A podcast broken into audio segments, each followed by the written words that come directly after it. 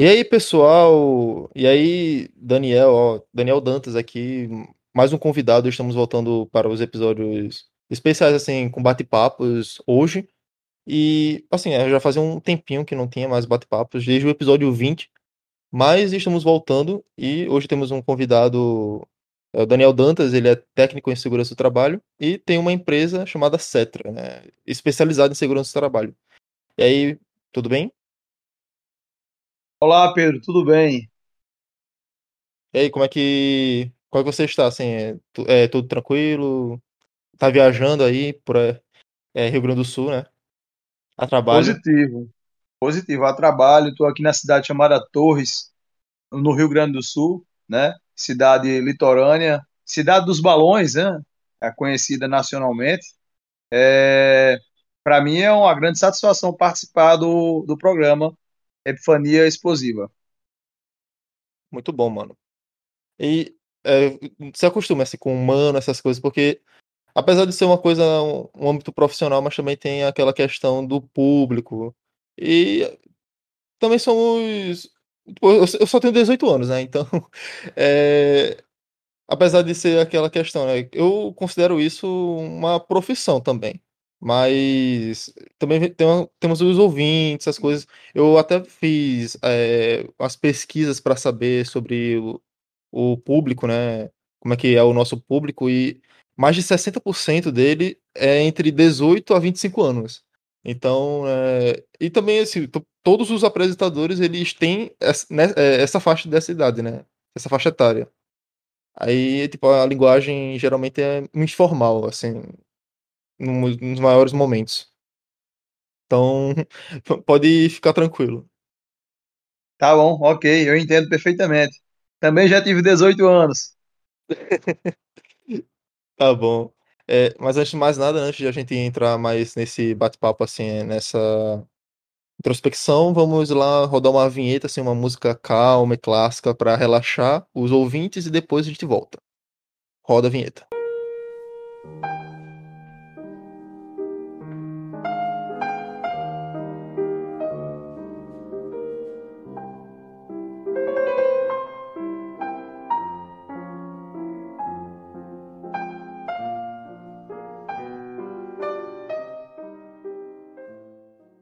E voltamos. E aí, Daniel? Vou fazer umas perguntas assim para começar, sabe? É, que- primeiro eu queria saber por que você decidiu assim, é, o que é que te motivou a querer trabalhar com segurança do trabalho, né? A, a querer ser um técnico em segurança do trabalho. Olha, é, Pedro, inicialmente eu presenciei um acidente. E para mim não foi nada, nada, não foi nada bom, né? E consegui presenciar esse acidente quando eu estava servindo ao quartel, né? Então eu servi, né? Fiz parte do serviço militar obrigatório e aos meus 20 anos, né? E um amigo meu, né, um companheiro de trabalho, ele trabalhava com carpintaria junto a uma serra circular de bancada, fazendo cortes. Ele se distraiu e a serra cortou, né? Decepou o dedo midinho, que é o dedo mínimo, e o anelar dele. E isso na minha Caramba. frente. Então, isso foi muito chocante para mim ao ver ele me chamar e pedir que eu corresse atrás de um médico, né? Fosse à procura de um médico.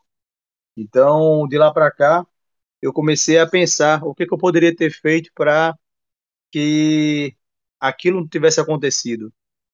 Então, foi quando eu tomei a decisão de buscar né, uma profissão que eu pudesse é, me antecipar aos riscos que existem no ambiente de trabalho. Caramba. E essa história, assim, tipo, quando você começou a trabalhar com esse, é, com, essa área, você tava, decidiu fazer o curso técnico, né? E depois que você montou a sua empresa, ou você, tipo, tava, é, você fez o curso primeiro, depois de, um- de alguns anos que você decidiu é, criar a Cetra? Então, é, inicialmente eu fiz o curso técnico, né? Fiz a escola técnica. Logo após concluir a escola técnica, eu comecei a exercer a profissão, né? E vi que eu poderia ir mais além, né? Foi quando, após 10 anos de profissão, né? Eu tive esse, essa ideia de abrir uma empresa para mim no segmento. Né? Então, hoje, né, a Cetra ela tem dois anos, é, vai fazer três anos né, de, de empresa, graças a Deus, né? E ao meu esforço, né, que nada é possível quando se não tem o esforço aplicado junto a um sonho. Muito bom.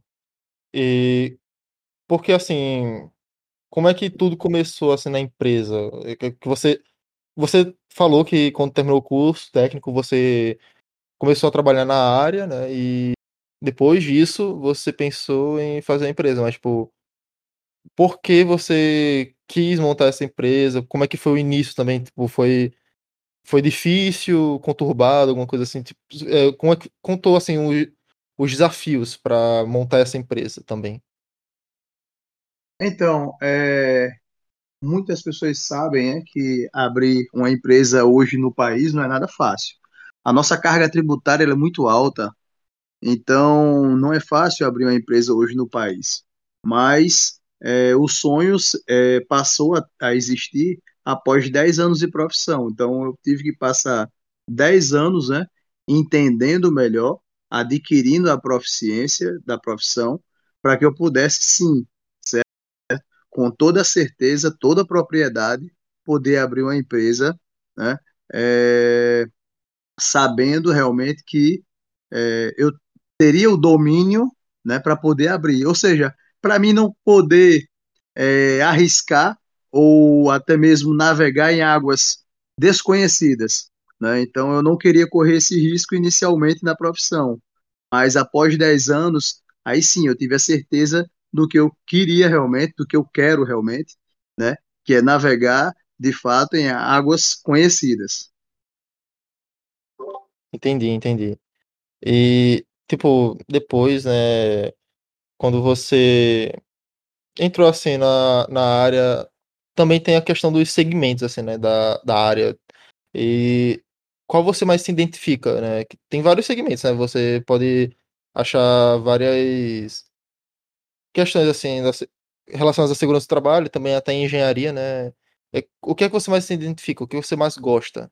Olha só, Pedro, é, na área de segurança do trabalho, eu costumo dizer que é uma área que existem, como você mesmo falou, existem vários segmentos, né? Fazendo um paralelo aqui bem rápido, certo? O técnico em mecânica, ele vai atuar em mecânica, certo? Então, o técnico em segurança, ele vai atuar é, desde a construção civil, tá? Ele vai atuar em indústrias, ele vai atuar em usinas, vai atuar em aeroportos, vai atuar em montagens de linha de transmissão, parques eólicos e por aí vai.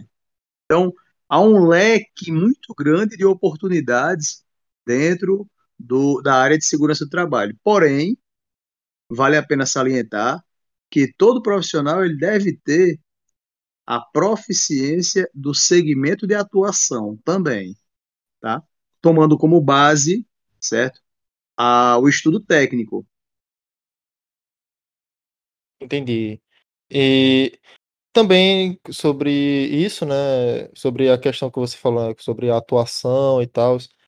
É, foi aí também que você pensou sobre engenharia civil, porque já que você cursa engenharia civil, tipo, você gosta, né, também da, de aprender, mas assim que, porque muitas pessoas, né, pensam, ah, já passou assim da Eu sei que não é uma coisa para você é, pensar que seja errado, óbvio, né? Mas tem pessoas que dizem, ah, mas sei lá o que, já passou da idade de estudar essas coisas. Não tem idade para estudar, né? Óbvio.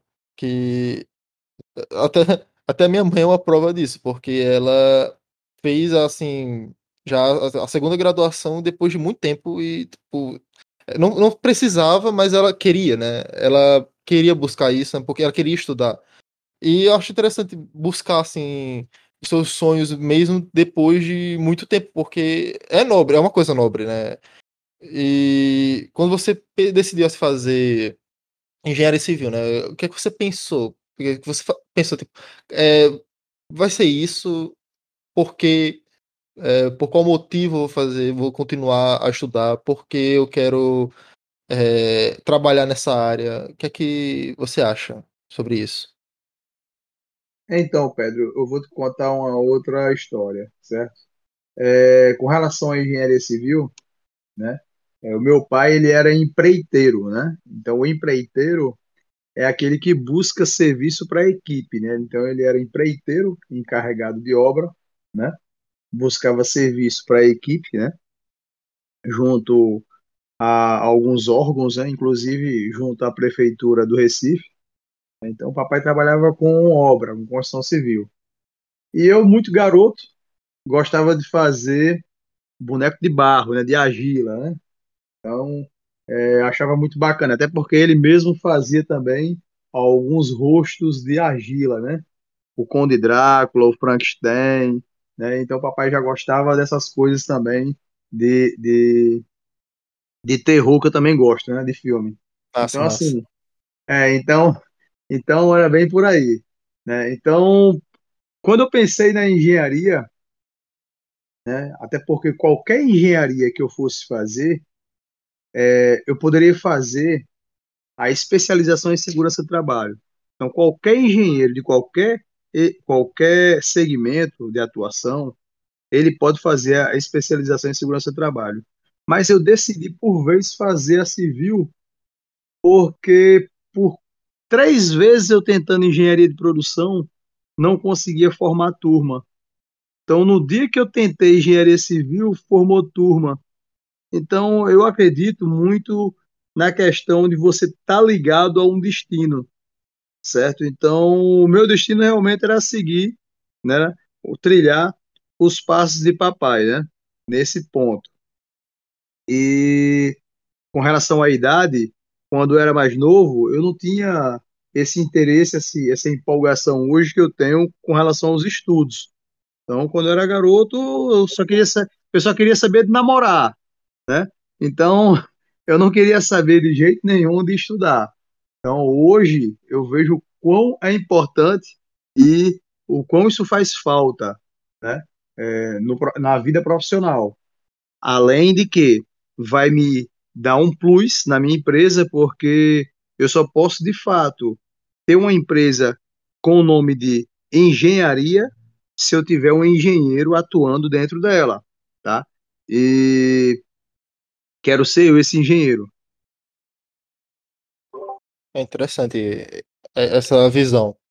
E sobre também a Cetra, né, que você fala, é, tipo, você falando sobre tem engenharia, né, mas, tipo, por hora ela é questão mais sobre a segurança do trabalho, né, já que é o que você faz, né, o que você tem a pró-eficiência, né, e também é, você falou até que vai fazer três anos, né?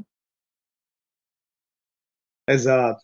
Então, assim, é uma empresa que ela tem, ela é vocacionada hoje, o seu carro forte são capacitações profissionais. Né? Essas capacitações são normativas, né? E capacitações também na parte operacional, né? De operações de máquinas e equipamentos também, aliado às capacitações normativas né, que vai desde trabalho em altura, espaço confinado, né, serviço a quente, né, e serviços com eletricidade, tá? Entre outras, é, entre outros treinamentos que existem dentro do, do segmento de atuação da segurança do trabalho. Sim, sim, entendi. E também, assim, tem outras perguntas, sabe? Que é, que eu também gostaria de saber, né? Que a gente já falou mais ou menos quase tudo relacionado assim à, à segurança do trabalho, também à engenharia. E agora eu também queria saber sobre conquistas, né? Qual foi, assim, a maior conquista que você já teve, assim? Qual foi a sua maior conquista? Olha, Pedro, a minha maior conquista que eu tive na minha vida foi foi ter que abrir a minha empresa. Acho que essa foi a maior conquista profissional que eu tive na minha vida? Então, você hoje, volto a dizer, com os percalços que existem, né? Tanto no, no mundo quanto no país, é, é difícil hoje um empreendedor manter a sua empresa aberta, tá? Até pela questão, como eu falei anteriormente, da carga tributária. Nosso país, ela tem uma carga tributária muito alta, né?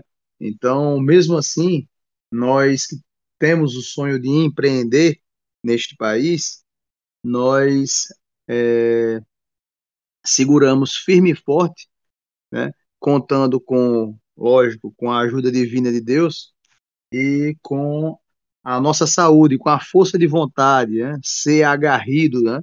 Para poder buscar, né? É, sempre os serviços junto ao nosso, ao nossa empresa, né?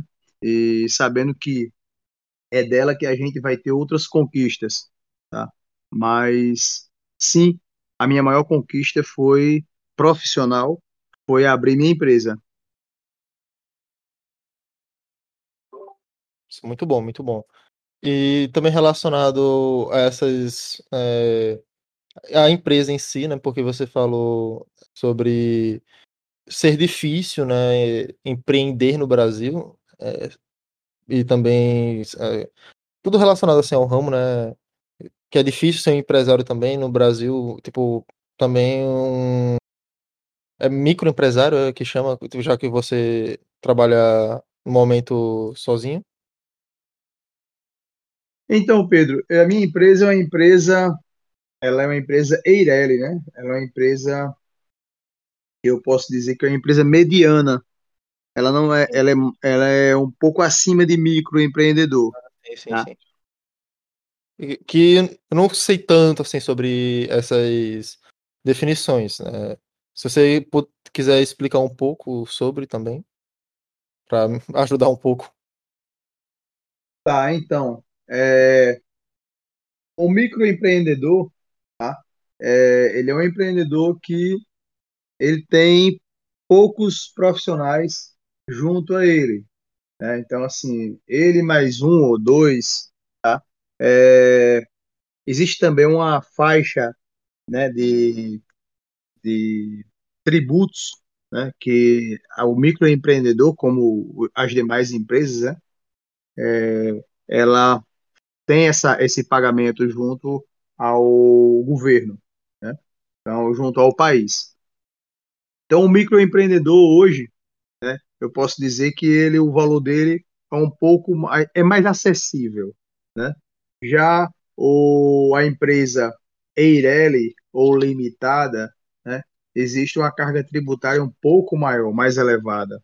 Mas, de contrapartida, são empresas que elas podem absorver o maior número de atividades, de serviços, tá? diferente do microempreendedor.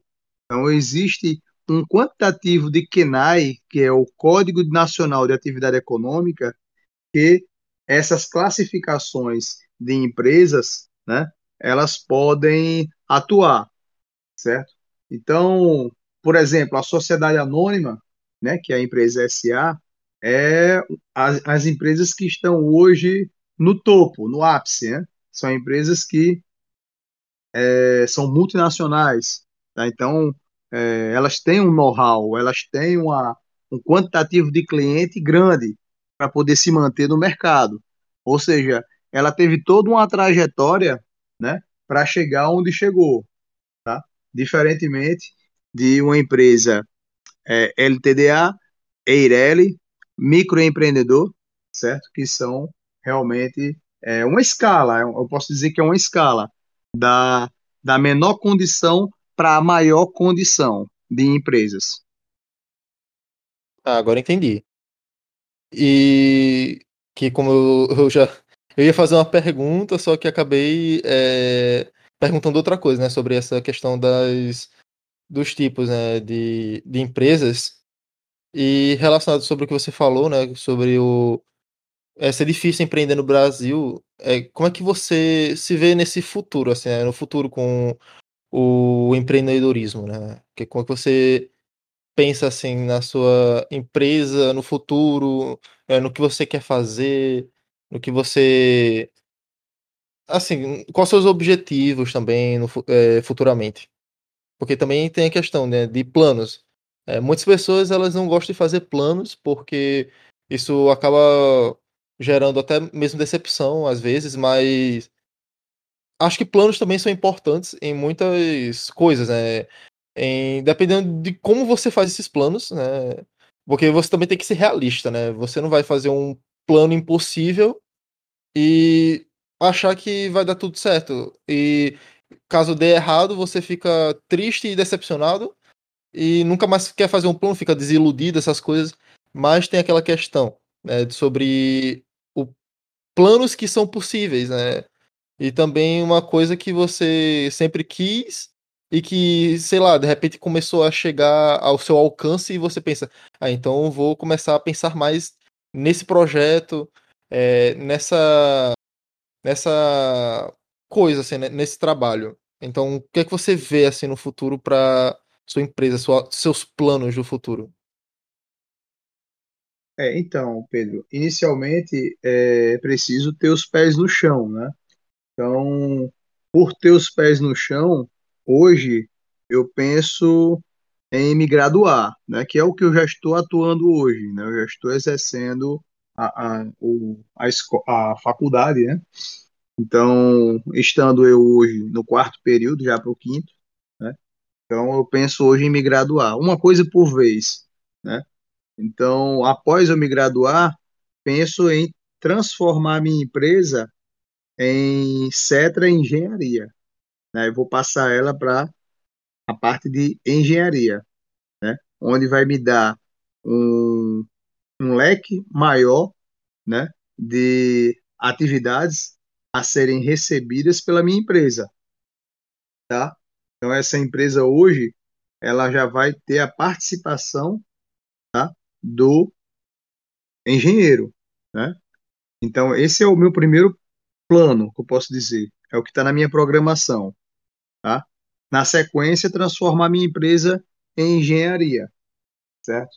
É, após essa, essa realização, penso em é, poder atender o maior número possível, certo? De é, obras, né? Que eu possa, eu possa é, atribuir né, oportunidades para muitos desenvolverem também a sua profissão. Soa muito interessante aí também, principalmente a questão dessa expansão, né, que você planeja. E outra coisa também que eu queria saber, né, é que você até já comentou sobre isso, é, em off, assim, mas qual é a palavra, assim, que define você? Porque tem como definir uh, pessoas, assim, por apenas uma palavra, né? E também é interessante saber o que essa pessoa acha sobre si mesma. Né? O que é, te define? É, qual a palavra que te define? Superação. Superação, é, mas por quê? Por que superação? Porque é, de onde eu vim e com quem eu vivi, né, é, me transformou hoje na pessoa que eu sou. Então, de lá para cá, sempre focado, buscando a disciplina, né, para poder alcançar todos os objetivos né, que eu tenho em mente, né, dentro de uma programação né, criada por mim mesmo, né? Então, eu acredito que essa palavra superação, ela relata, ela retraz uh, o meu passado, né? Então, que foi um passado realmente muito difícil, né? Então, hoje eu realmente valorizo o que tenho e é, passo adiante essa essa essa essa capacidade, né, de superação a todos aqueles que realmente é, têm um desejo, né, mas não têm ainda a vontade de querer realizar esse desejo. Né? Muito acontece com os jovens hoje. Eles têm o desejo, mas não têm a vontade, né? Então são coisas diferentes. Eu desejar e eu ter a vontade de querer fazer, né? Então é onde a gente muito fala que o, o querer não é poder, né? Então não adianta. Eu tenho que realmente ter os dois para poder alcançar, tá? Então não basta só é, querer, tem que fazer, tem que buscar, tem que ir atrás. Tem que estar tá debaixo de sol e de chuva para poder realizar. E aproveitando assim que você falou um pouco né, sobre essa situação assim, sobre a sua, sua trajetória, é que, por que você não fala um pouco também sobre a sua vida em si, né? Sobre sua infância, é, a questão da como é que foi é, a sua infância, adolescência, assim, momentos marcantes da sua vida que te fizeram pensar, assim, refletir no futuro sobre como mudar e superar também.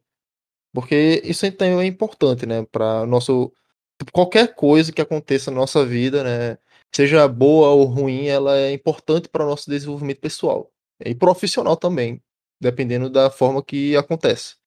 Então, se quiser é, compartilhar um pouco assim sobre as suas memórias, né, pode ficar à vontade. Você pegou pesado agora, não?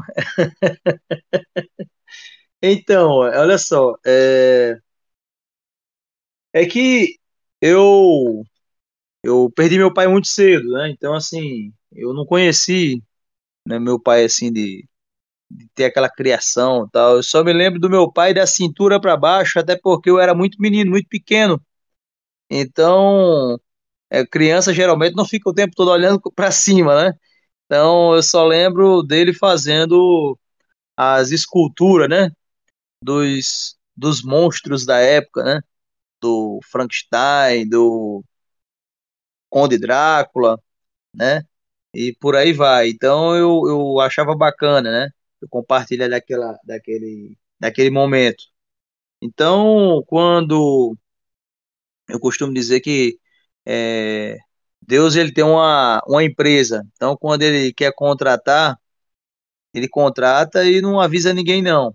Então quando ele contratou meu pai, é, eu era muito novo, então é, foi muito difícil para a gente, né? Então tudo que ele tinha foi vendido para poder sanar a, a, a doença que ele tinha, né? Então teve que se vender tudo. Né? Então, a gente, muito novo, teve que viver em situações bastante precárias, né? Tivemos que viver em favela quando era menino, eu era menino, né? E não é, não foi, não foi fácil, né? Não foi fácil é, é, a gente ter que viver em casa de madeira, né? Tábua, né? E é, não é, não é, não é, não é, não tinha as condições higiênicas, né? Esses lugares assim, não, como você pode até ver hoje, quem vive em favela, em casa de palafita, né? Casas de madeira, né? Então, geralmente esse pessoal vive próximo de, de mangues, né? Vive próximo de, de, de rio, né? É, ribeirinhas, né? E mas sempre com a cabeça erguida, né? Sempre com a cabeça erguida, né, geralmente indo todos os dias para a escola, tentar concluir o ensino fundamental e médio, né, sempre buscando estudar. O caminho é esse. Mas em paralelo, além de estudar, eu era danado demais. Eu queria também é, trabalhar. Eu queria também produzir. Desde menino sempre quis produzir. Se eu quisesse brincar a infância, É, eu escolhi uma formiga, meu irmão escolhia outra, a gente colocava dentro de uma caixa de fósforo e aguardava o desfecho da luta das duas formigas. Aqui vencesse, aqui vencesse, a gente, pô, era só alegria, né? Então, era uma forma da gente poder brincar na época, né? Além de também, quando era garoto, não ligava para esse negócio de roupa, não. Era os meninos lá em casa, eu e meus irmãos, era tudo nua de cueca, para cima e para baixo. Até porque as roupas que tinha era para tomar banho, botar e ir para a escola e voltar e ter que guardar a roupa, não era para sujar a roupa, não. Aí, você falando dessa forma, assim, eu fico lembrando até do, do que você falou, né? Sobre a superação mesmo. Né? Realmente foi uma superação. No fim das contas. É, foi sim, foi sim, foi uma superação. Então, é, lembro da época em que eu enchia aquelas latas de leite ninho com barro, furava, né, de um lado e do outro, colocava um arame e saía puxando com a corda. Aquilo ali, nossa, aquilo ali era uma alegria, aquilo ali era o carrinho que a gente tinha. É, não, não sei necessariamente assim, como é que como é que era isso. Mas só, só, só fico tipo, pensando assim, tipo, uma, uma imagem visual, assim, né? De como é que poderia ser.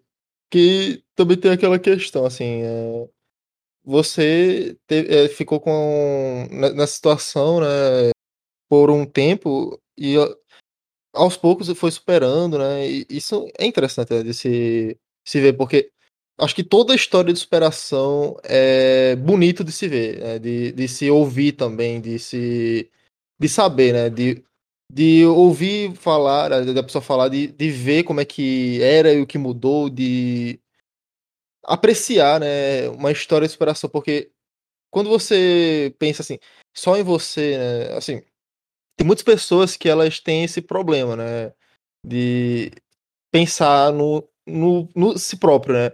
Isso não é necessariamente um problema até certo ponto, né, porque muitas pessoas, elas têm aquele pensamento isolado, né, individual, mas também ajuda, né, e algumas pessoas, elas só são é, mesquinhas e ignoram outras pessoas somente para se beneficiar.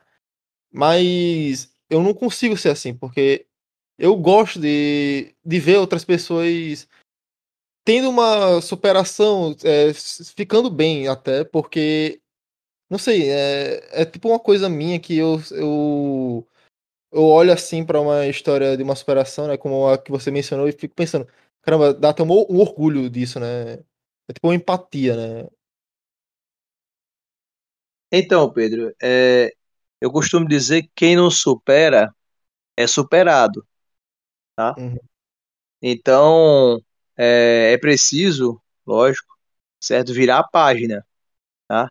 É, é preciso é, ter uma programação. Tudo na vida é uma programação, certo? No, se não, quando você não cumpre uma programação, vira o samba do crioulo doido, a gente costuma dizer assim lá na Bahia, né? Onde eu trabalhei também. Então, tem que ter uma programação. Quando você segue essa programação, você passa a ter algumas prioridades. E as outras passam a ser consequências da prioridade. Então, tem que ter uma programação. Senão, você não consegue realizar os seus sonhos, os seus objetivos. Sim, sim. É, e também sobre você falando, né, trabalhando na Bahia, essas coisas, né, eu fico lembrando assim do, dos lugares que você trabalhou e você já me comentou também, né, sobre outros países também, né, Angola. É, como é que é que se você já comentou sobre essa história, mas não sei, né, se você quiser falar sobre ela, se compartilhar sobre essa história para os ouvintes. Claro, compartilho sim. É, faz parte também do meu, meu lado profissional, né? Sim, sim, é, É, sobre as experiências em si, né? sim. É, quando eu, eu iniciei a minha profissão e comecei a trabalhar como técnico em segurança do trabalho, né? No ano de 2008, né? Eu passei a trabalhar em algumas grandes empresas, né? e dessas grandes empresas também é, durante a noite para poder custear os, o, o, os custos de investimento, né? É, comigo mesmo, né, em casa, eu precisei eu precisei lecionar em uma escola técnica, né? E ao lecionar em uma escola técnica, eu tive a oportunidade de conhecer uma pessoa, né, que me ajudou muito e pode ter certeza de onde você menos espera é onde aparecem as melhores oportunidades. Então, quando eu menos esperei, um aluno chegou para mim e me disse se eu teria interesse de trabalhar em outro país. Eu disse que sim. E esse aluno entrou em contato com um parente dele e tudo deu certo na entrevista e fui trabalhar em Angola. Após trabalhar em Angola, né, e, e conseguir mais uma experiência de vida, ao chegar no Brasil, logo uh, as empresas eh, me viram com outro olhar, né, de profissionalismo internacional. Né? Então, isso abrilhantou é, olhares é, de empreendedores, né? de, de pessoas que contratam. Né? Então, nos processos seletivos, é, eu sempre fui é, à frente, né? por essa oportunidade que eu tive de trabalhar no exterior. E de lá para cá, é, muitos, muitas portas se abriram, muitas oportunidades surgiram, né? E hoje, né, posso dizer que já ter trabalhado em outro país, ter trabalhado em alguns estados do Brasil, como a Paraíba, a Bahia, né, é, o Rio Grande do Norte, Pernambuco, né, e agora, por fim, Torres, Rio Grande do Sul. Para mim tem sido uma experiência bastante valorosa, certo? E que me traz mais é, mais a certeza de que eu estou trilhando tudo aquilo que eu procurei, né, fazer, né, que é zelar pelo maior patrimônio do ser humano, que é a vida. É, caramba, esse, esse final ficou bem profundo até, né? e caramba, tipo, você falando tudo isso, né? Eu também lembrei de uma conversa que eu já tive com você sobre um hobby, né, que você tem, que até ficou um pouco além em, daqui a pouco eu explico por quê. É sobre a questão do rádio, assim, né? Que você sempre gostou de, é, de rádio, essas coisas, radialista. É, como é que surgiu isso, assim? É, que você comentou sobre isso vir desde a infância, né? E como é que foi, como é que foi essa, esse processo, assim, de você gostar disso e pensar até sobre. É, tipo, fazer alguma coisa relacionada com isso, como aconteceu é, com o audiodrama, né, ano passado? Então, é... é muito engraçado que, assim, é... quando eu fiquei sabendo hoje do que se tratava o podcast, eu vi que era tudo aquilo que eu fazia no passado junto com meus irmãos. Nós usávamos uma fita cassete e ficávamos é, gravando alguns episódios do programa do Silvio Santos, onde meu irmão fazia o papel do Silvio Santos e a gente fazia o papel dos apresentadores do Silvio Santos por aí afora, né? Entre os papéis também existia um dos meus irmãos também que ele dublava também além do, do Silvio Santos também, ele dublava o Gil Gomes, que o Gil Gomes era um repórter também da época, hoje falecido, né? Que era muito engraçado. Né? Então, assim, meu irmão que meu irmão que ele ele ele é excelente para esses papéis de, de apresentador, não tem igual não. Então a gente fazia isso, a gente é, era fazia o flashback, né? Então a gente gravava, depois ouvia a fita para ver se ficou tudo legal. Se ficou bacana, se não, a gente voltava a fita, gravava por cima da fita novamente, até ficar bacana. Então quando ficava bacana, toda a fita, aí a gente ouvia e caía na gargalhada com aquilo. Então aquilo tomava um tempo da gente, ou seja, era o podcast da época. Tomava um tempo da gente, era uma, uma delícia de animação, de alegria e de infância que eu tive na época junto com meus irmãos, naquele momento tão bom, né? Que hoje eu também sinto falta. Mas é, você agora me fez voltar no túnel do tempo. É, isso é bom também, né? Lembrar dos momentos bons da infância, essas coisas. É, e também sobre a questão do radialismo, assim, né? Radialista que você falou, né? Que é um hobby, né? E você até hoje gosta de fazer assim, tipo.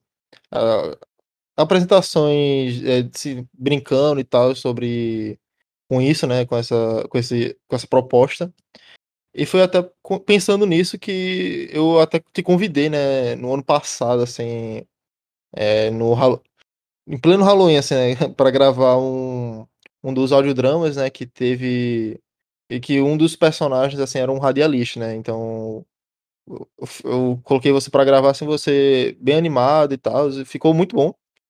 É, ficou muito bom até. E assim, quem sabe assim, nos próximos projetos já sei. Assim, se tiver um radialista, assim, eu já penso, hum, já sei, que, já sei quem chamar. É. Só que da próxima vez, o próximo convite, eu quero ser um vilão, cara.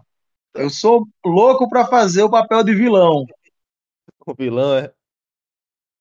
É, vou, vou, vou ver aí na, na minha agenda.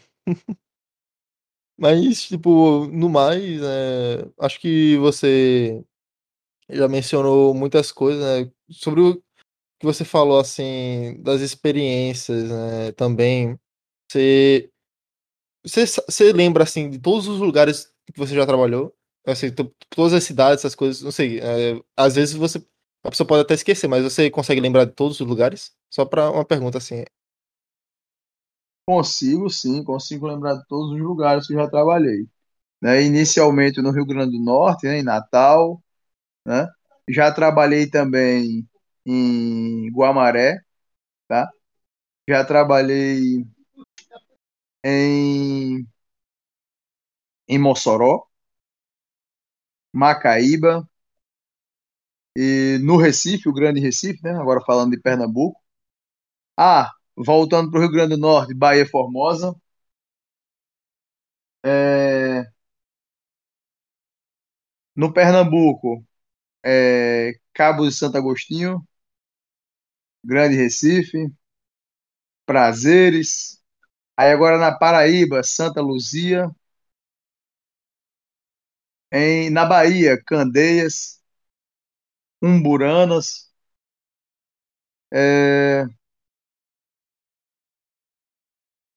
E Rio Grande do Sul agora, em Torres. É isso mesmo. É. Aqui no país, sim. E fora do país, foi em Angola, em Luanda.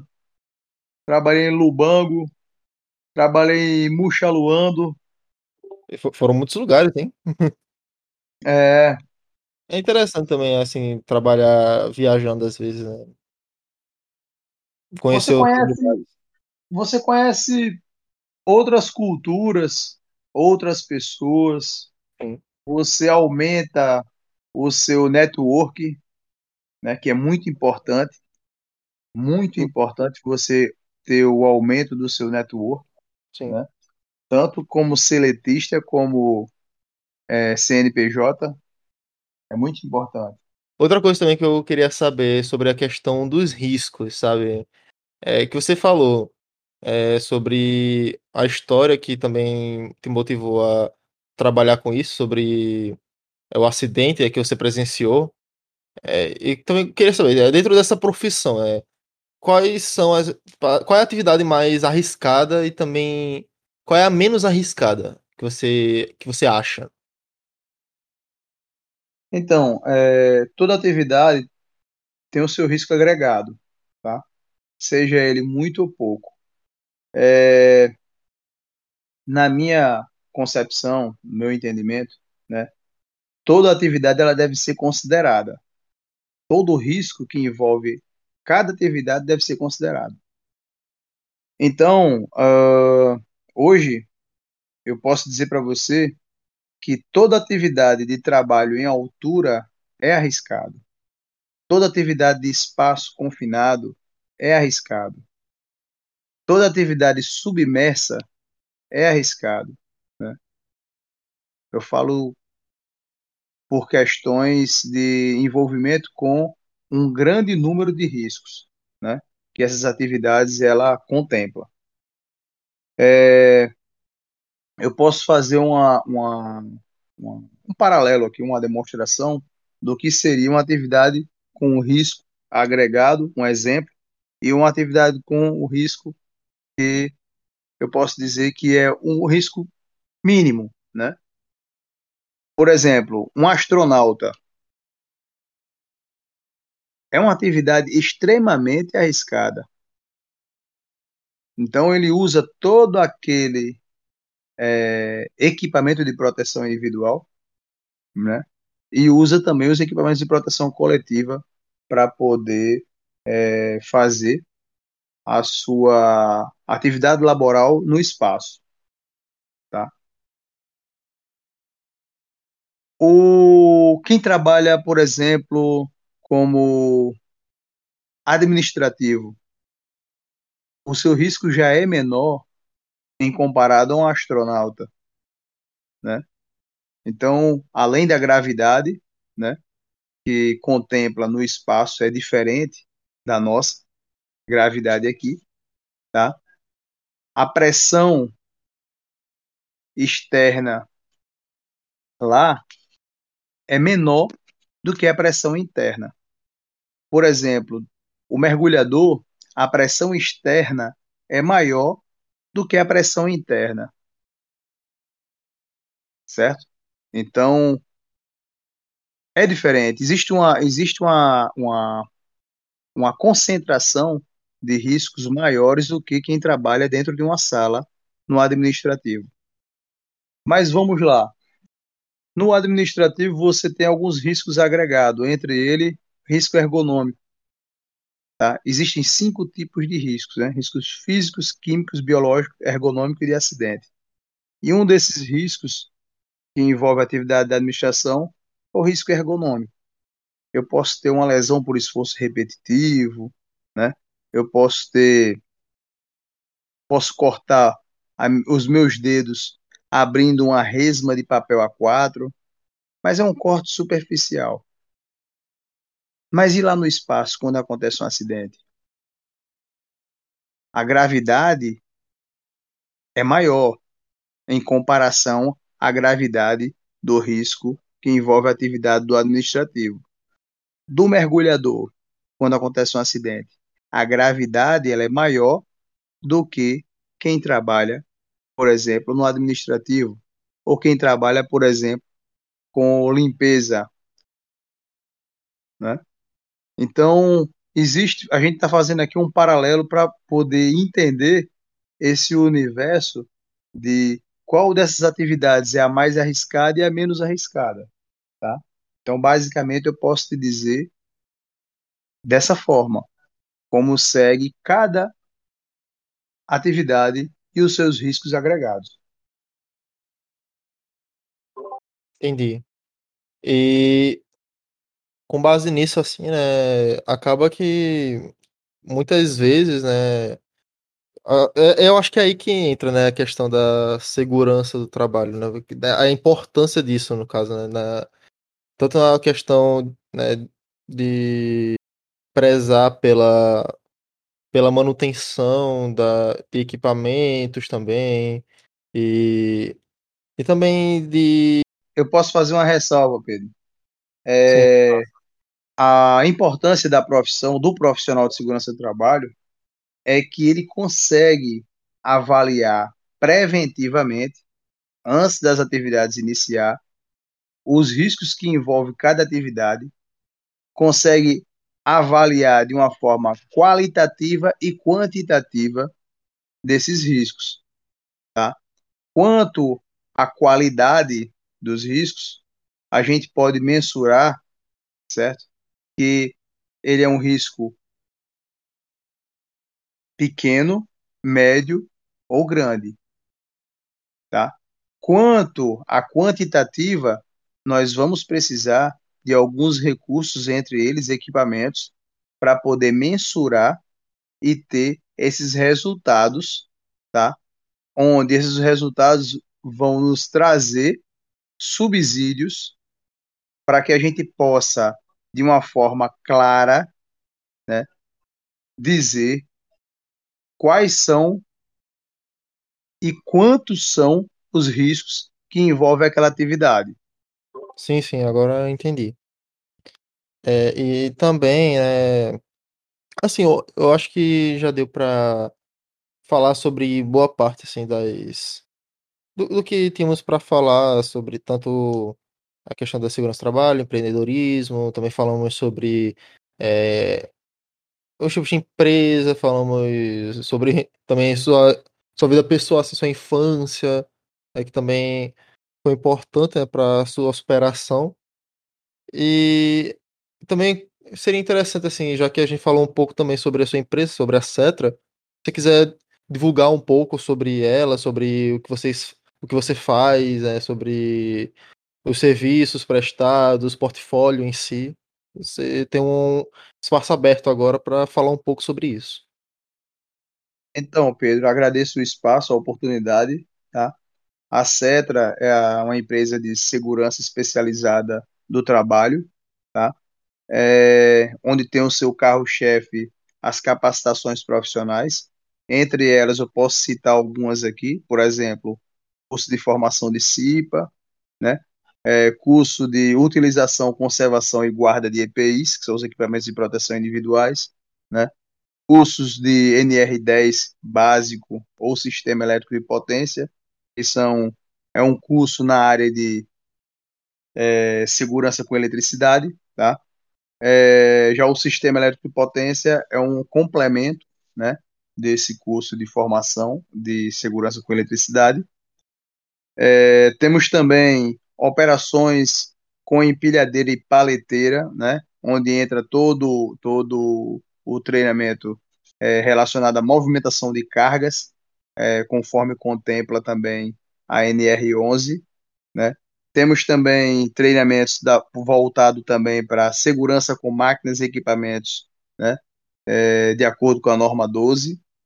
Operação com PTA, que são as plataformas elevatórias, né, plataformas aéreas, é, empilhadeiras e pontes rolantes, tanto curso de segurança quanto curso para operação. Temos também segurança com líquidos combustíveis e inflamáveis, né, que contempla a norma 20. Formação de brigada de emergência, também que é muito importante algumas empresas ter essa equipe de brigadista para poder é, trabalhar de forma preventiva quanto aos, aos princípios, né? Ou é, incêndios, né? Princípios e incêndios. É, temos também é, segurança e saúde do trabalho na parte de agricultura, pecuária, silvicultura, exploração florestal e aquicultura também, né? É, trabalhamos também com o treinamento de espaço confinado, né? Onde contemplam os profissionais formados, né? Como vigia de espaço confinado, trabalhador autorizado e supervisor de espaço confinado. A NR34, que é uma capacitação também na parte de serviços a quente, né? Seguranças, né? Então, a parte de segurança de serviço a quente. É, e a NR35, que é o trabalho em altura, tá? Também a gente realiza algumas documentações legais, né? Por exemplo, o PGR, né? O PCMSO, o LTCAT, uh, e as assessorias em consultoria, a parte de gestão de segurança do trabalho, né? É, onde entram os KPIs, indicadores, né? Também trabalhamos com contrato de acompanhamento de serviços, né, que são os oversights, né? Locação de mão, de mão de obra, que é o staff, e as visitas técnicas, tá? É, fazemos toda essa essa parte de gestão, né? É, no assessoramento das empresas. Trabalhamos também com engenharia do proprietário, né? Que é a parte de gestão, né? De uma, de uma, de uma empresa, né? Na qual nos contrata para poder realizar é, toda essa estrutura da segurança do trabalho para melhor atender ao, ao cliente. Aí esses são todos os serviços que são prestados, né? Isso, exatamente. E o nosso contato é pelo Instagram, né? É o Cetra Brasil, né? Onde as pessoas vão ter acesso aí a todo esse portfólio, né? E vai conhecer também as nossas atividades, né? o nosso trabalho que é realizado junto às grandes empresas, né? Que hoje atuamos, certo? Na parte de capacitação profissional.